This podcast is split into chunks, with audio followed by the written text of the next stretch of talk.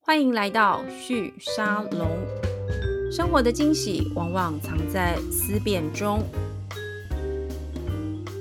Hello，各位听众朋友们，大家好，欢迎再次光临旭沙龙，我是节目主持人张玉宁。今天我们的节目呢，呃，不是谈创业，但是也跟创新有关哦。我今天节目上邀请到的是呃猫行为的兽医师林子轩，呃，子轩是呃。专门专注在这个猫咪相关的行为医疗服务的这样的一个兽医师哦，子轩先跟大家 say 个 hello。主持人好，各位听众大家好，我是林子轩。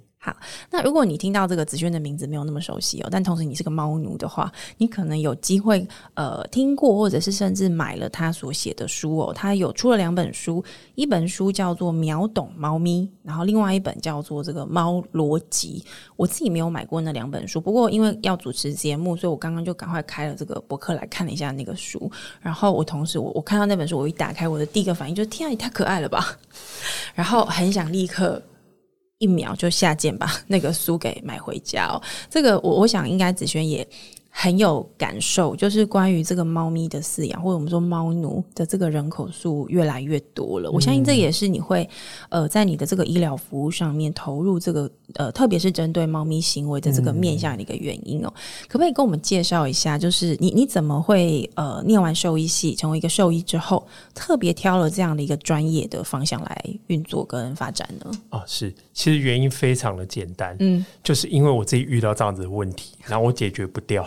你自己本身是个猫奴，呃，也不是，是我最早其实是我我在毕业以前，刚刚包含刚毕业的第一份应征想要应征的工作都是野生动物，是我非常喜欢灵长类，尤其是黑猩猩，是，但是这件事情我跟我老师讨论过非常多次，嗯哼然后我也很，我也我也发现我很难在动物园里面工作，而且甚至进得去也很也很难专门指定说我只做灵长类，是只专门这个治疗或者是服务黑猩猩相关的 这个，因为他毕嗯，竟是公务人员，对就是动物园的兽医师毕竟是公务人员，嗯哼嗯你很难挑工作啦没。有错，即使考得进去的话，假设要前提是要考得进去，对。是那所以其实我在毕业的前几年，我都是从事一般的小动物医疗而已。就是我们一般能够想象的这个兽医院里面的这样的一个服务模对式，对对，就是猫狗都看，然后反正就是所有的内外科都加减做这样子。对然后其实我养猫的契机也只是因为来自于我在大学的时候，我的第一只猫是，是我们大学学办给我们兽医系的，就我们会跟不同系联谊嘛，嗯哼，然后就是他知道我们是兽医系，然后他们有猫没办法养了，所以就。就干脆交给你 们，想说你们是专业的这样子，对对对嗯， 那其实我们也没说多专业，我们就是学生的，我们就把它偷养在我们学生宿 舍、男生宿舍里面。是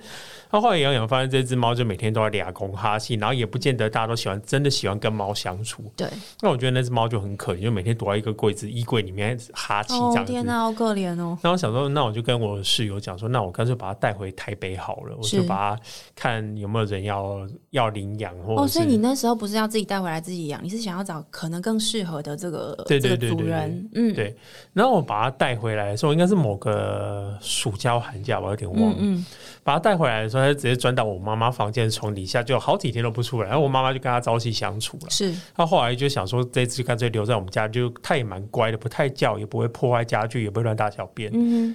那又长得很漂亮，它是一只金吉拉，白色底的三花金吉拉，哼哦嗯哼，对，一个呃呃一只母猫。那呃，我妈妈就喜欢，我们家没养过猫，那想这只猫也很好照顾，对，我们就把它带下来了。那留下来之后，其实那只猫就伴随了我大概十几年吧。嗯哼，好、哦那后来就是过世之后，我呃，我们后我也自己结婚成家立业，对，那我自己搬出去住的时候，想说跟我太太在讨论说，那我们再养第二只猫。 是那因为我那时候我太太看到我同学在网络上面 PO 了一只，就是他们救救助的小猫，嗯哼小猫受了重伤，然后对治疗好之后也不想要原放，因为它还是是小猫，是，对，因为原本被攻击受伤，然后想说，啊，长得很可爱。嗯哼，然后那一年我还记得，就是刚好电影在流行《邪猫剑客》，是就是橘哦，那猫蛮久以前的事情。对对是，对，快要十年前。是，然后就是那是一只橘猫，一样有白眉毛、白嘴巴，对，还然后有脸这非常，个，它是中长毛猫。它该不会有那颗圆圆的这个这个泪汪汪、水汪啊汪的大眼 睛？有，嗯然后它就是非常的可爱。然后我们也去刚好跟我同学串门子，我们去他动物医院就是聊聊看看这样子，然后也看那只小橘猫，是，然后觉得那只小橘猫非常的亲人，嗯哼，然后想说那干脆这只我们就带回家养，反正我养过猫，我是收益，我觉得非常简单，对，对我就把它带回就家算。你是兽医，你也没有意料 到，就是每只猫都不一样，对不对？对嗯哼，带回来之后，我就发现这只猫跟我先前的第一只猫天差地远，怎么说？它不止性别不一样，嗯 花色不一样，在它的个性、它的叫声、它的活动力，嗯那一只猫基本上会出现我所有在临床上后续遇到的问题，比如说过度嚎叫、对乱大小便，然后甚至攻击人，半夜我无法睡觉，对，就是想得到的问题几乎都有，那甚它至会就是乱尿尿，对它会乱尿尿。就到处留气味这样子。对，嗯那包含出现了一个我当时非常棘手也很难解决的问题，对那个东西叫做高知觉过敏症。嗯哼，那高知觉过敏症这个东西哦，在我们大概十几年前的教科书了，就我十年前的教科书又是十年前的东西。是，他在描述这个问题的时候，大概有四百多页教科书，原文教科书只有四分之一个 quarter 在讲这个东西，嗯很少很少的内容，因为我们对于它了解并不多哼，。是。对，那他这个问题怎么解决，我不知道。它它的症状是什么？他症状会出现，就是你会发现他上一秒好好的，对，然后下一秒好像翻脸跟翻书一样快，就对嗯突然好像好像被附身啊，然后就是他对于我们的呃肢体语言、对于声音的敏感度调到最大，嗯哼然后很容易俩攻、生气、攻击人。 OK，嗯对，哼上一秒本来就好好的被你摸，下一秒就突然变这个样子。然后你也不知道到底原因是什么，对因为安抚没不有下来对没有对对任何外部环境的变化或行为对应没有上的没有变化。嗯对，他就突然会这样子。然后我们那时候跟我同学讨论的结果是我们使用了一些情绪相关的药物来给他用，对，那我觉得效果非常非常的差。嗯，就是有用药跟没用药一样的情况，是那这件事情我真的不知道如何处理，因为我觉得哇，我养猫我第一次养到压力这么大，嗯哼，我没有想过说这这只是一只幼猫，可是我快要每天崩溃。我还记得那一阵子，我就是必须凌晨三点多起床，对，然后抱着它就在客厅打瞌睡，还不能躺下，就必须像在坐着。像在抱婴儿一样。呃嘿， 对对对对嗯对，哼那、我就必须撑到五点多换我的猫睡着，我再小睡个一两个小时就换我准备去上班，不然这它样会子一直嚎叫跟它会一直这个叫跳。对，然后我们加上住的是传统型的老公寓，所以是它的隔音很差，然后就是有点声响，是整栋楼都听得就是到。会吵到邻居，对不会，对嗯我很担心就被投诉之类，而加上我们又住一楼，对，所以它的那个声音，我想应该是很大的。嗯哼，所以我就就是因为那一只猫的关系，我想说，哇，天哪！那我该如何解决？我我我从我的同学身上，就是同样是兽医师们，我我不知道该如何解决这件事嗯情，讨论不出一个所以然来。是所以我就那时候网络上搜寻啦、啊。那个时候因为网络也没有现在那么发达，那个是一个 Facebook 才刚成立的那一年。嗯，那我在网络上搜寻相关的知识或者是内容文章，看有没有额外可以看到一些新的知识的时候，我发现中文的东西几乎都没有，只有一个国际动物行为咨询协会对， （IAABC）。是他们有这样相关的讨论跟内容存在，是，我看他们也有提供这个猫行为咨询师的这样的一个认证的一个服务，是吗？还是这是嗯后来发展，后来发展出来？他们其实有，可是我当下其实不知道。 OK，我是我单纯只是拿一些关键字，然后用当年比较弱的搜寻引擎去搜寻一些东西出来。是但是那个年代流行的网络其实是透过什么像奇摩、对呃家族、不对，哎嗯呃嗯那个嗯 group 啊雅虎的 group 这样子去讨论一些事情。可是我发现一个问题，就是要加入那个 group，我必须要加入 IAABC 的会员。哦，所以它是一个进入门槛有点高的这样的一个，对，一个它是一个状态内部的讨论家族，嗯哼那我没有办法看内部的资料，所以是我就想说啊，一不做二不休，我就上他的网站，想要登录，想要申请他的会员。是对，然后在申请会员的时候，我记得有很好玩，就是他有一个资格的选择，我就选是我是专业人士，我是兽医师之类是的东西。对，是然后就选，然后想说，嗯，你要针对的物种别是什么，我就选了 Kate、那嗯选进去后，我发现，哎、为什么这么 贵啊？哦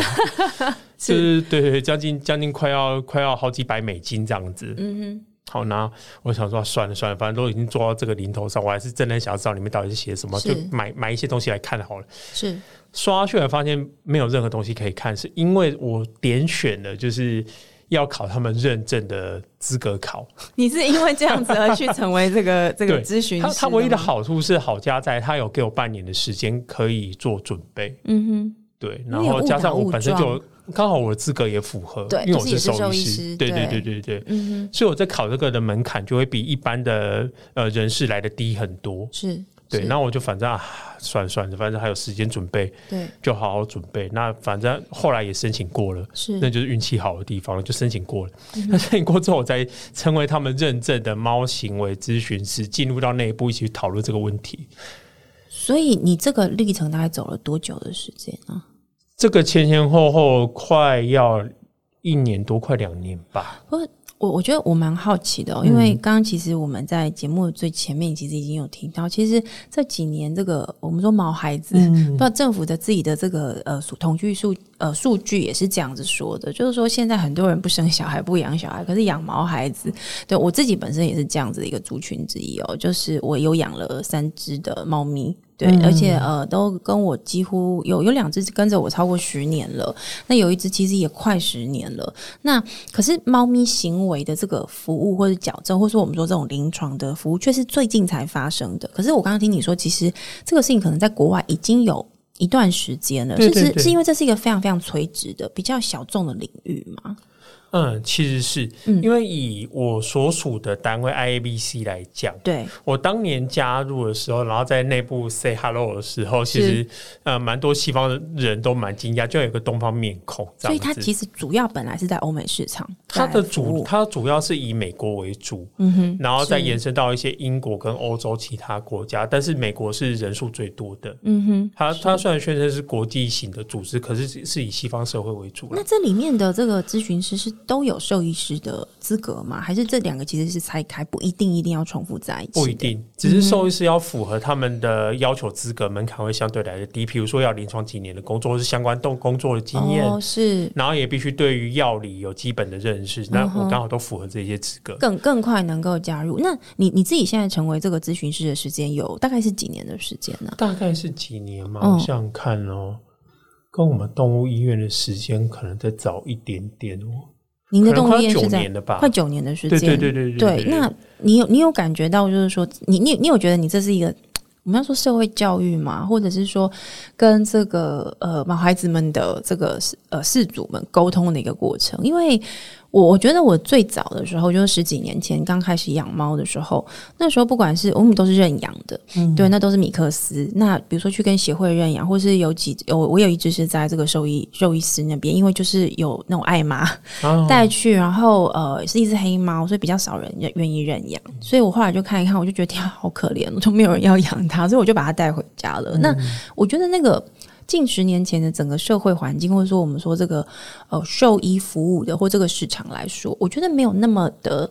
把这件事情那么的分离出来，我们所谓的临床，其实大部分还是在那种呃生理性的这样子的一个服务上。你这个会稍微更多的是这种动物的，特别是猫咪的心理上面的一个医疗的服务，对不对？这个成呃需求有成长嘛？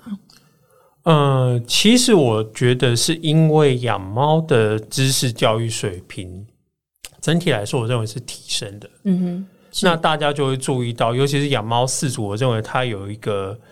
呃集中性的特性存在怎。么说？呃，像一样，这个是取自于我记得是农委会的资料，我是看人家单位收集的资料。是然后他说，我们养猫的人口的特征比例，比如说他说呃年龄，嗯哼，年龄我记得是分布在二十五到四十岁是最高的比嗯例，哼，是，然后再来就是性别多半都是女性，是然后在他们的教育水准平均都是大专学以上是嗯最多的，是，所以我觉得它就存在了一个族群的特性存在，对，它比较纤细，然后比较呃呃要求的比较细腻细致，包含他对看的东西也比较呃小，嗯哼，包含你在感受细性。节上的这个感受会特别多，专注会比较没错没错高一点点。所以我觉得这个族群刚好非常适合，就是猫族群的特性了，在后续就是这个样子。嗯所以，我们同样来说，就是如果今天猫叫不停，对那这个族群会非常的在意，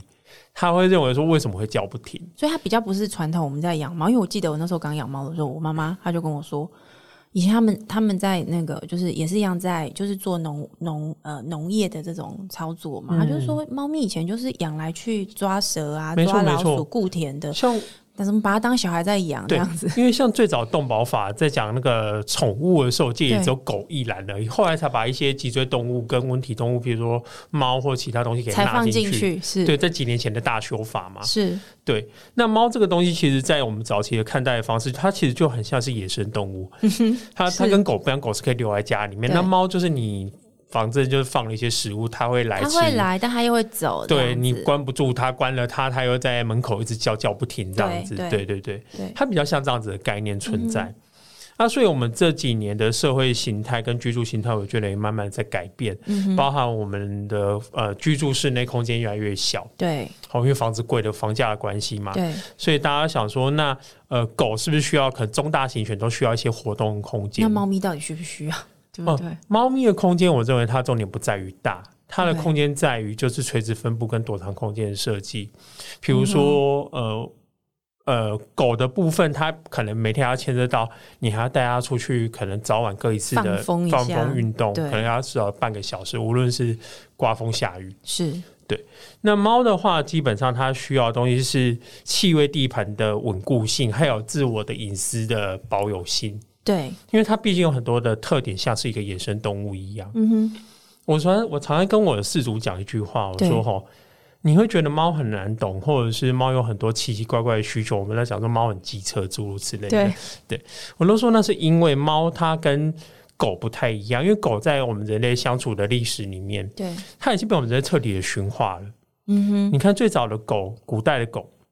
它是来自于狼，哦，对古代狼啊，不是现代狼，哦对，，古没代狼。错，嗯，可是你看，从狼到狗，它已经从呃外观样貌已经有非常巨大的差异性，对甚至是狗跟狗之间。对我们讲说最小的狗吉娃娃或玩具贵宾，最大的狗藏獒或大丹，其他巨型犬，是，我们甚至很难想象它们是可以交配的东西。事实上，嗯它哼如果可以交配，它事实上可以生得出下一代来。是是，可是我们讲说猫狗的体型已经相差四十几倍，可是最大的猫是什么？最大的猫是像挪威森林或是缅因是缅因是算嗯那种应该品算种比较猫，大型对，猫平均是公猫体重会七八公斤以上的。对对对对对。那最小的猫是那种像新加坡猫，嗯新加坡猫又被被新加坡人称为水沟猫了，就是因为它很小哼，，对对公猫平均在两公斤多，所以它可以在水沟里面钻，真的看起来好像小大老鼠。对对，那猫的体型其实外观变化都没有差异到非常非常的大。嗯哼，像我们刚刚讲缅因猫七八公斤嘛，最小的猫两三公斤嘛，对，它不像狗吉娃娃可能才一两公斤，可藏獒有可能八九十公斤，嗯哼，所以它体型差异是非常非常悬殊的。可是猫没有什么改变，意思就是说，它虽然被我们驯化 了，可是它跟原始的呃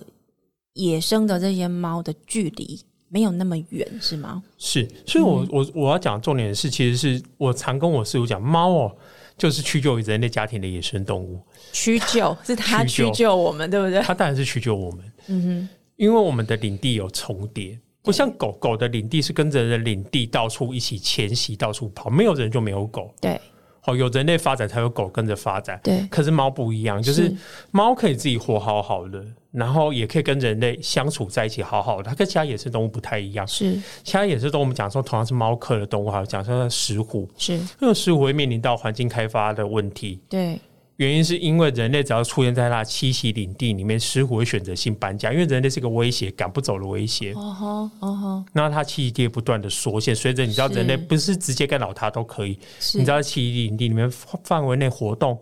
那食物就会跑了。好，对可是猫不一样，猫会反过来利用人类取得住所、取得是食物、取得庇护。对好，哦那这就是跟其他野生动物最大不同的地方。可是，可是也因为它的驯化没有这么的完全，是，甚至有些动物学家说啦，对猫其实并未真正的驯化。嗯，我们讲的驯化指的在英文字是 domestic 那这个东西，我们讲说现代家猫对是 domesticate 这个东西，他说这个字词的组合就有一些矛盾的意义存在那里面，因为它没有真正被驯化，嗯哼，所以你把这个字加在一起指的是现代家猫，其实是有点怪的事情。嗯哼，嗯哼，所以它的需求虽然它在我们人类家里面，对它不会呃被其他动物给追赶，对也不会被狩猎，对，好，也不需要呃埋伏或自己自行找寻食物，是，可是它仍然保留很多野生动物的特性就。是它会呃有地域性，然后它要保护自己。比如说像我的猫咪，很明显就喜欢待在高处看着我们。它们在高速休息有很多好处，第一个是是可以掌握底下的动静， 哦对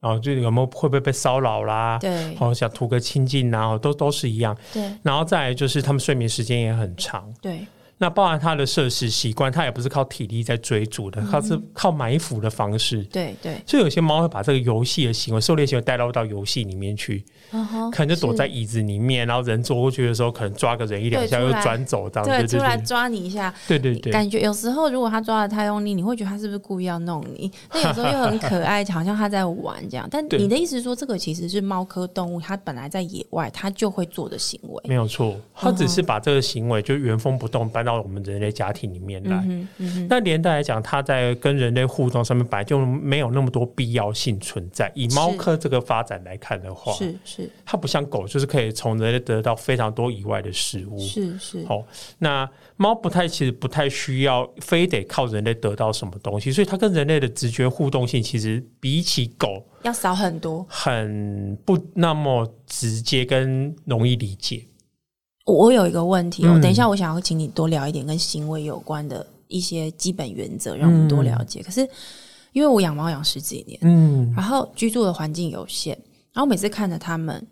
就是关系很好，也很黏人这样。可是我我总是会想一个事情是，因为我不会带它出门，因为大家都说不能带猫嘛，猫不是狗，它出去其实它是会惊吓的。但我总是有一种，就是我是不是把它关在那坐牢坐了十几年的感觉，我内心是会有一些就是纠结之处的。但是听你这样子讲，也许不用不是用这个角度来来思考这件事情，是吗？对啊，当然我认为当然不是用这种嗯事，因为我们人是把自身的呃对于环境、对于互动的情感表达套在猫身上。是，那我认为这些这就是我临床上最常看到的，对嗯就是会产生一些小小问题的地方。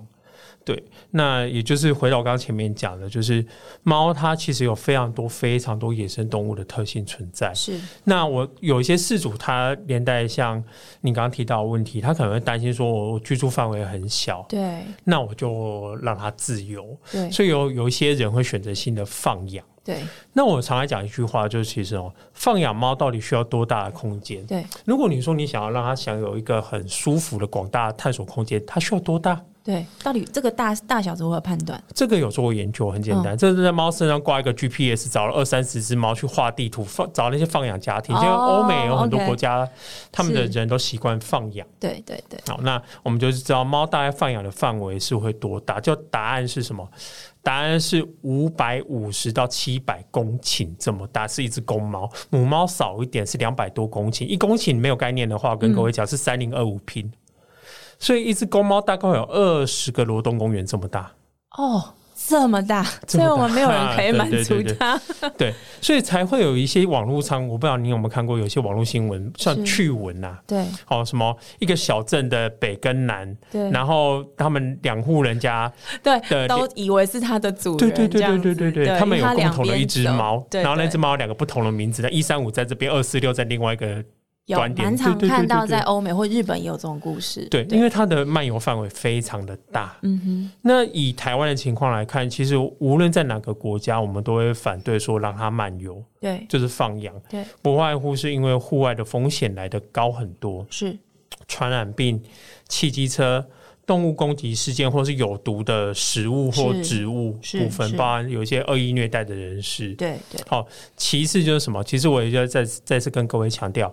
猫在大部分的国家，全世界任何一个国家，它都是外来种，嗯啊哈，所以猫的狩猎能力非常的强。在这样的情况之下，它对于当地原生种小昆虫、小动物的猎杀能力非常的大，伤害性非常的高。 所以你把它放出去，可能不是保护它，是保护别人。保护其他的小动物，你把嗯它它的放猎了杀出对去，象，嗯对你把它放出去的话，其实很常发生一个问题，像澳洲就有发生过这样子很严重的危害，对猫害啦。对对对，嗯哦，就是澳洲政府有个很很神奇的措施，是不是禁止民众放养，而是允许民众去猎杀领地以外的猫、家猫，即使有带项圈，你可以拿猎枪去射杀它。嗯这个有上过新闻。是好，那我觉得这就当然风俗民情不同，可是我们都会知道，猫对于狩动物的狩猎能力非常强，它甚至是会为了狩猎而狩猎，而不见为得了是为了吃。为了食物，它只是为了好玩，或者是一种行为上面的乐趣。啊嗯对，我想这个大家很容易。易理解。对，比如说你的猫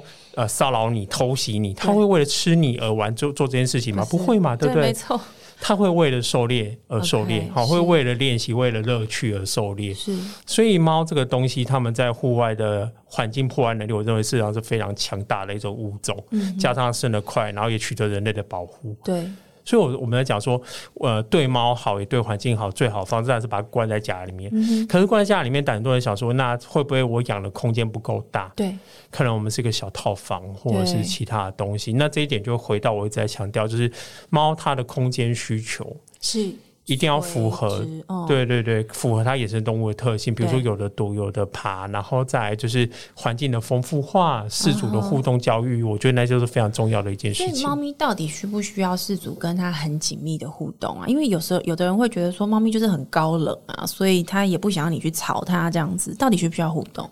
互动，我觉得单纯看猫的个性，嗯因为有的猫它很喜欢人，有的猫则是很讨厌人。 OK，哦啊，所以这件事情牵涉到的是它在呃。跟很多东西有关了，跟是社会化有关，跟它品种遗传有关，跟它的妈妈的产前的紧迫性生活的程度有关。 OK，哦有在非它常它非常在多娘胎里的时候，这些事情都会影响到它生出来的这些个性。对对对，对，个性特质上面表现、嗯哼有非常非常多的复杂因素掺杂在这里面，嗯，所以它需不需要跟人类有高密、高高接触、高密度的互动，我觉得那倒是见猫见智啊所。以没有什么对错之分，没有什么反对而错是之有点分像因因材施 教，是这样子讲吗？就我看觉它的得个性来是反映。对对对，嗯可是我们的共同点就是什么？我们共同点就是，当我们养了猫，我们就必须负起照顾它的责任，对，哦，让它免于紧迫、挨饿或者是被虐待的这些情况。对，那对它个性需要什么东西，我们再提供。其实我跟我的硕士我都讲说，其实猫跟人的互动，无论你的猫是一只呃活泼好动好客的猫，对还是它是胆小怕人的胆小猫，对，我们人猫互动上面的最基本的原则就是我们人要被动，猫要主动。好，猫是一个很主动的生物，哦我们是人是非常被动的生物。是甚至以猫角度来看，我们人出现在家里面，是我们踏进猫的领地范围内。从他的角度看，其实是这个意因思。为谁待在家里面时间最久，他谁的气味分布最广，是谁最会使用家里面的家具，通通都是他，绝对不会是你。嗯你是固定时间里面会喂饭的，会给予温暖的，甚至就是铲屎的那一个对，。所以才才会说我们是猫奴嘛，铲屎 官，而不是我们是服务它的。其实也应该是指，就有点在回应你刚刚讲这个概念。从猫的角度来看，你它所居住的地方是它的领地，是它允许你对进入它的领地，对跟它一起生活。没错，没错，没错。嗯所以我们在在处理所有的呃，尤其在回到我的行为门诊这件事情上面来的话，我们其实有最多最多的工作，其实都是在跟事主讨论。但我们还我我是兽医师嘛，没错，所以我们必须先第一步厘清说，这只猫到底是不是因为生病了才乱尿尿，才不断的叫。呃，生理问题先确认跟排除，对不对？因为有很多疾病的前兆都是会让这只猫看起来怪怪的。嗯哼猫不见得会跟你讲说它哪里痛或没哪错里不舒服，它包含它的忍痛能力也非常的好。没错，嗯，好，你最多可只是看到说有可能只是它的饭吃不太好这件事情而对已，对或者是多吐个几次，嗯很多人可能认为那是很正常的这样子。对，对，但事实上呢，不是一点都不正常。嗯哼，所以我们在临床上第一个工作就是，无论事主讲了什么事情，对，有多少的剧场小内心小剧场在里面上演，对我们要优先做好他的生理检查，是，确保没有任何舒适在这里面。对，哦，因为这是会危害生命的部分。嗯哼，嗯哼然后这一件事情过了之后，假设我们得到一只健康的猫，对，可是它生仍然生做理出上健康的猫这样子，对生理上是健康的猫，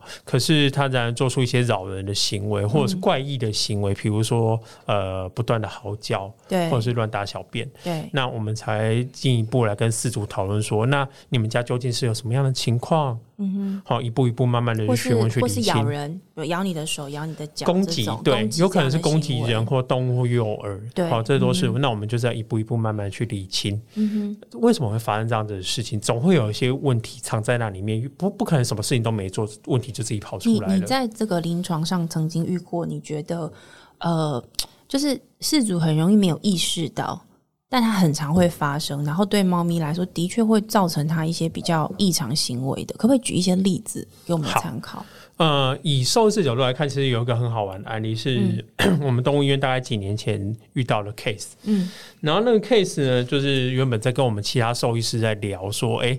我们这边有一只猫，我就代称为胖虎好了，它个性是就跟哆啦 A 梦里面的胖虎差不多，就喜欢 OK 欺负人、小霸王这样嗯子。好，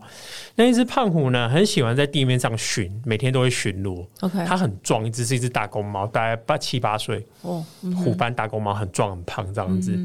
然后其他家里面的猫都怕它，基本上看到胖虎来，其他猫就跳到高的地方或躲起来这样子。是那也好加在就是胖虎不太会跳到高的地方去追击， OK，所以大家都对它敬而远之。那因为它比较凶，嗯所以他在跟我们兽医师聊这件事情的时候，我们兽医师说啊。啊，不然你这只猫吼，我就帮你挂林子轩的门诊啊，就是你有空去看它 一下，是啊，到底为什么这么凶？对，可是我在做检查的时候，他发现胖虎有些地方就是我们会做一些肢体伸展，做一些痛觉检查，对，发现胖虎它可以做一些动作没有错，可是做的不好，而且非常的凶。嗯在一般人角度来看，可能就是说啊，猫摆就是这么搞怪，这么对不配合很。难很难理解对这样子。 对，可是以我们角度来看，其实就是说，为什么你要这么凶？嗯哼，为什么你有些动作做反应会很大，甚至想要逃走或咬人？对虽然可以做得到，好，但是我们那时候同学啊，我同事也是我同学，我就跟他讲说，呃啊，不然这样子，我觉得胖虎有几个地方稍微比较敏感，怪怪的。那如果你允许的话，我们当时是开一些低剂量的轻度的止痛药给他用用看。是好，那看会不会有一些改善这样子对？结果那个主人跟我们回复说，在吃三天药还是五天药，我有点忘，反正一个礼拜内，嗯就跟我们说，哎、呃，林子轩的门诊可以先取消了，因为胖虎光是吃了药，他态度就变得非常温驯。所以它其实在痛，它对是身上有他他痛发现一个很觉好玩的现象，就是胖虎吃了药之后，他跟我对说，胖虎开始会飞上飞下，以前在地面上跟小鱼雷一样在那边寻嘛，嗯哼，现在开始会垂直活动了。那胖虎爬到高的地方去，其他猫原本吓个老半死，想说对胖虎以前不爬的，对，哦，就胖怎虎么爬办？怎上来么之办？后它，居然会对爬了，没地方躲。对， 胖虎爬上来，它也就只是在那边呼噜，或者是打瞌睡，或是跟别的猫安稳的待 在一所以它起不。是要攻击那些猫咪了，对，它整个性情就转换过来了， 是你会觉得它变一个老好人这样的感觉。嗯嗯哼那连带来讲，我们就会开始去回想一件事情，就是对猜想，止痛药它其实没有对于情绪安定的功能存在。对那为什么吃了止痛药心情会变得比较好？对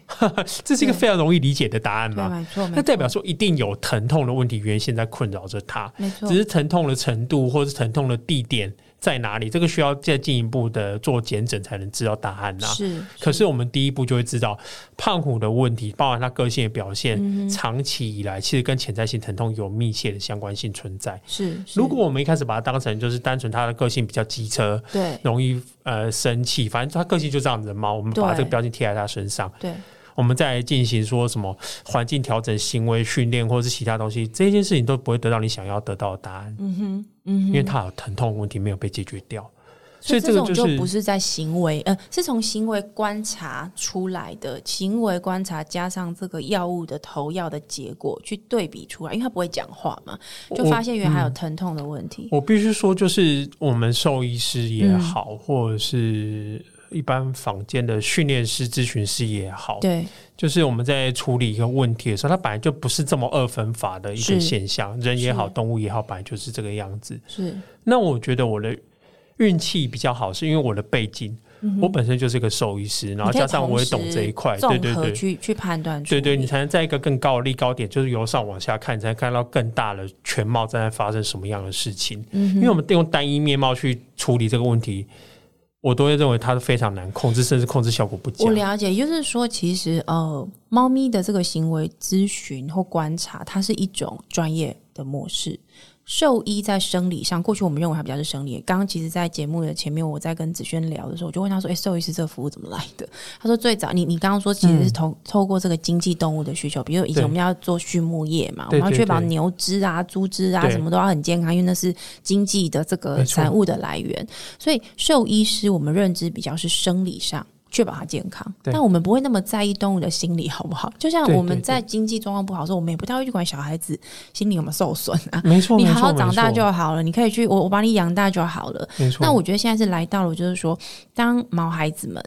变成我们的孩子，因为很多人是未婚没有没有生孩小生小孩，或者是有孩子，但他把这个动物变成他的孩子的这种兄弟姐妹或另外一个孩子来照顾的时候，行为的心理上的因素就也是一个要处理的事项。但是从你的角度，因为你生理跟心理同时去观察，所以比较容易去对比出到底他怎么了。因为我我知道很多的这个行为智商或行为的这个矫正哦，最后也没有效果，但但还是不知道原因。对，然后也许有时候就是两边都看，但是因为他没有对比在一起去做这种呃综合性的判断，也许就丢失了这些可能的机会。你刚刚举胖虎这个例子，我觉得好像有点就是这样子，对不对？没错，没错，没错。嗯哼，所以这个东西也反映在，就是我后面为什么要，就是我们绕了这么大一个圈子，是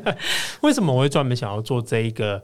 呃服务咨询门诊的服务？嗯哼，好、它还虽然还不能成为一个专门独立的专科啦，对可是现在成为一个独立的门诊，嗯哼，好、独立的门诊。可是说独立嘛，也并不并非完全真正的独立，我只是只要我一个人做事就好，我不需要其他人没有。嗯、我反而非常需要我的所有同事协助我，嗯、我们一起处理这个 case。就是呃，比如说生理上面的很多的检验检查的这种治疗，一起综合去看。对对对，那我也发现，就是慢慢养成我们自己动物医院里面比较特殊的风气，我们是不太像是一个设计师对应一个客人，我们是一群人对应一个 case。有点像我们在看到那个国家的地理的这个动物频道里面，我们看到有一些兽医院，美国的有些兽医院，它是真的好几个医师一起进来做判断，他甚至会走一个门诊流程，嗯，先做检验，可能是护士先帮他做一些基本的生理检查，然后这个医生看，或者他有。我而且我看美国好像是有分科的，对，没所以他对他那样子的一个服务就比较完整。那在你这边的门诊的话，我们大概可以理解就是生理跟心理上面的这样的一个服务综合在一起。可是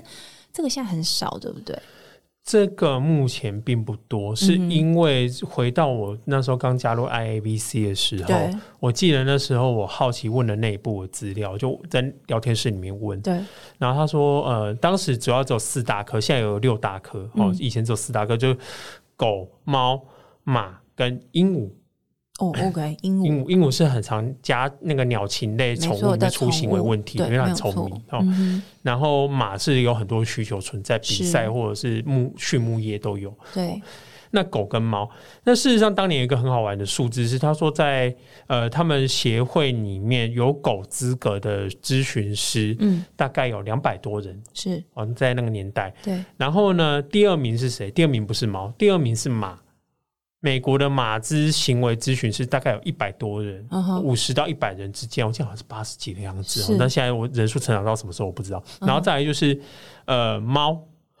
OK 猫那个年代大概有二十几人，什么？ 我是二十连几一人里半面的其五中一人百都不到这样子，对对对。嗯哼。然后再来就是鹦鹉，鹦鹉我记得大概是十六人、十五人还是十六所以人。其实跟猫也没有差太多。那为什么猫咪我们认知上是一个很容易被呃豢养的一种呃家里的宠物，可是它的这样的个呃行力行为智商的这样的人数会那么少呢？原因我想很单纯，是因为来自于它的相关研究黑呃数据非常的少。哦哈，大部分的相关研究，它需要，比如说我们要发一篇呃论文，对，那需要有一定背景的数量去承载论文的论述嘛？哦，我懂了。它跟统计调就查是有关。我觉得那个是研究或是学门的阶段性问题，它对还没有到那么成熟。对，它必须成熟，它就必须经历很大量的数据跟时间。可是猫一直以来在做进行研究的时候，它本来就是一个难配合、跟难取和跟难观察的一个它呃会躲起来宠物。它会一直躲起来，而且地域性强又到处跑。对这样对子对对对诶，那我有个问题，我追问一下哦，因为我们刚才谈地域性跟人类的居住环境，家猫它作为一个被豢养在人类的生活的这个区域里面的一个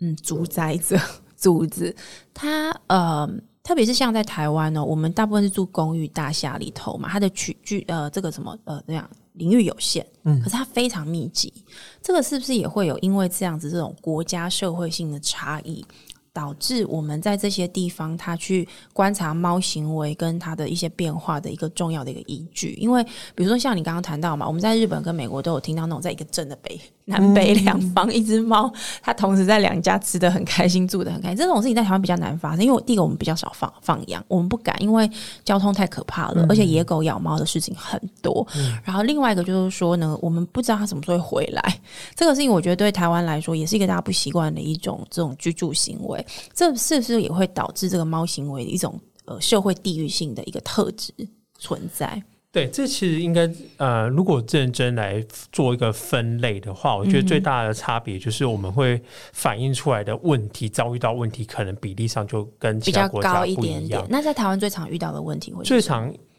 呃，我我我这么说好了，它是其实有可能不是最常遇到，我觉得是对最常被反映出来 OK，的。是它的差别是就在于，就是你遇到，你不见得会想要跟别人反映说那是一个问题，需要解决的问题。是是是是没有好，错可是最常被反映出来的问题是，呃，乱尿尿 OK。跟攻击这两个。我们今天节目时间有限，我想要请你最后跟我们讲一下这两个行为。如果我今天事主真的有遇到了，他的一开始的想法要怎么开始，会比较容易真的能够去跟他的猫咪找到一个共处的方式，让猫咪舒服一点点。好，其实这个东西它追根究底，就是因为你们的生活模式跟生活环境跟猫重叠，所以无论是攻击也好，乱尿尿也好，嗯哼我们当然很难在透过 Parkes 这样子短短的节目里面去了解你们家的个案，可是我没会错给大家一个建议，就是先去了解猫最基本的需求是什么东西，它的需求然后再来它有是没有指生病，对对对，哦，生病当然就先去看兽医，对对对看一下对对生理上有没有状对况。对对，比如说，我知道有些猫咪会一直尿尿，是因为它的膀胱或者是它的像肾脏尿道可能有对，有一些状况问题，所以他会没有办法控制。可对是如果对是可控制的，又这样做，比较是行为上的问题。嗯对，那你刚刚说观察他的需求，大概要怎么观察比较因为我们可能很多人会把自己的想法或者是想要用的产品硬套在猫身上，可能某个东西哦比较便宜，某个东西比较好用，某个东西全自动。那好？我例如们就全自动猫砂桶这诸种如此对类的，对。那我们就硬套到我们把我们的预期想法套到猫的身上，或者是我们认为猫需猫觉得的猫觉得寂寞，对所以它需要同伴。 OK，那有时候它不见得需他要。其实想要自己一个人。对对对对对对那我们把这样的东西混杂在一起的时候，你可能就看它发现它有乱尿尿的问题，或者跟别的猫打架的问题。嗯哼，嗯哼所以我们也必须扪心自问，说我们到底需要的是什么？有可能你只是需要这只猫安稳舒服地在你家休息而已。是是，对，那你可以再多了解看看，呃，就是你真的想要的东西。我常常在我们整个我师傅讲这句话，是对我们今天做了很多东西，可是你真的想要的是什么？有时候不见得那么复杂。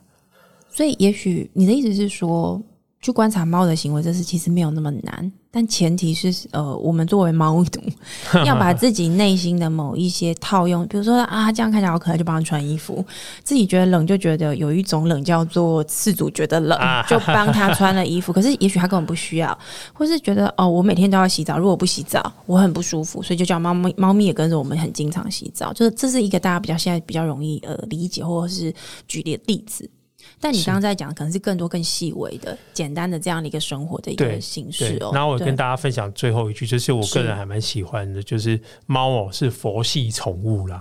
基本上哦，人是我在强调人是被动的角色，猫有提出需求，我们再给予协助，就是这个样子。所以不用想太多，不用想太多，你反而越想的越少，你照顾的越好，真的是这个就样子。是你不要过度的照顾它，它可能会活得比较愉 哎快，比过较度爱的你关这注样子。它这样子。嘿好嘿那我相信有蛮多的猫奴听到我们今天这一集节目，跟我现在一样， 就会觉得很想要多问一点点。呃，我们知道这个子轩医师有针对这样的一个服务，因为你们有时候会有一些讲讲座跟这个活动会座谈会介绍嘛，但对因为对疫对情的关系，现在是把它转成线上课程，对不对？对好像是我最们近才刚上线。对我现在最近在制作一堂就是线上课程，嗯哼，那也这种东西就不受限于就是场地时间，是那它有大概七到八个小时左右的系列课程，有嗯点像是我带着你手把手的，就是告诉你该如何去依照我的逻辑去是理解猫的行为这样子。嗯哼那最终目的也是想要帮呃想要学习的这堂课的你去了解到如何打造一个专属于你跟猫的生活模式。嗯哼，